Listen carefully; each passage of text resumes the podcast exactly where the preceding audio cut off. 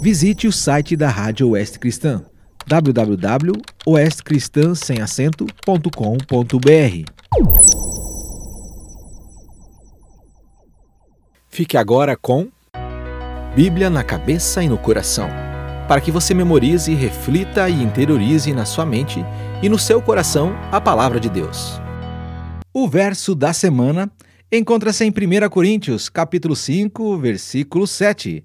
Lançai fora o velho fermento para que sejais nova massa, como sois de fato sem fermento, pois também Cristo, nosso Cordeiro Pascal, foi imolado.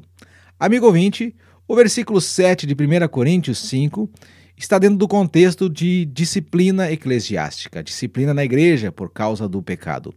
Mas ele traz um recado para todos os crentes, para todos aqueles que creram em Cristo como seu Senhor e Salvador como único suficiente Senhor e Salvador das suas vidas, que reconheceram seus pecados, que confessaram eles, que creram que Cristo pagou por cada um deles e que esse pagamento foi aceito por Deus na ressurreição de Jesus, o nosso Cordeiro Pascal.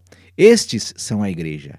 Parabéns se você já reconheceu a Cristo como seu Senhor e Salvador você faz parte da Igreja Universal. Não, não, não é aquela Igreja Universal, da Igreja de Cristo que está em todo o mundo. E aqui o recado é bem sincero e bem direto. Paulo diz à igreja que está tratando com o pecado para lançar fora o velho fermento. A palavra fermento no Antigo Testamento, bem como no Novo, tem a ideia de expressar o pecado. O fermento incha a massa. A ideia é que o pecado incha o nosso coração. Nós nos achamos mais do que deveríamos achar. Nós nos tornamos orgulhosos, arrogantes, presunçosos. O pecado faz com que nós nos afastemos de Deus. Por isso, devemos lançar fora. É momento de olharmos para dentro de nós, deixarmos de olhar o que está ocorrendo em nossa, à nossa volta. Eu sei, é importante olhar para essas coisas, mas também é importante nós olharmos para dentro de nós se nós quisermos fazer a diferença nas circunstâncias que estão à nossa volta. É necessário que nós olhemos para nós mesmos, para os nossos atos, para os nossos pensamentos, para as nossas atitudes, como temos reagido, como temos falado, como temos uh, feito as coisas. Elas de fato têm agradado a Deus? De fato, nós temos combatido contra o pecado. É hora de confessarmos os nossos pecados ao Senhor, porque Ele é fiel e justo para nos perdoar os pecados e nos purificar de toda injustiça, como fala o apóstolo João na sua primeira carta, no versículo 9. Ele é fiel e justo para nos perdoar os pecados e nos purificar de toda iniquidade, de toda maldade. Sim, amigo ouvinte, é hora de confessarmos os nossos pecados.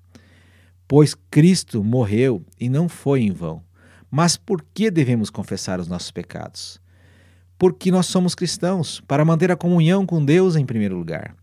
E em segundo lugar, para que? O versículo 8 diz: Por isso celebremos a festa não com o velho fermento, nem o com fermento da maldade e da malícia, e sim com os asmos da sinceridade e da verdade. Pães asmos, pães sem fermento crentes sem pecados.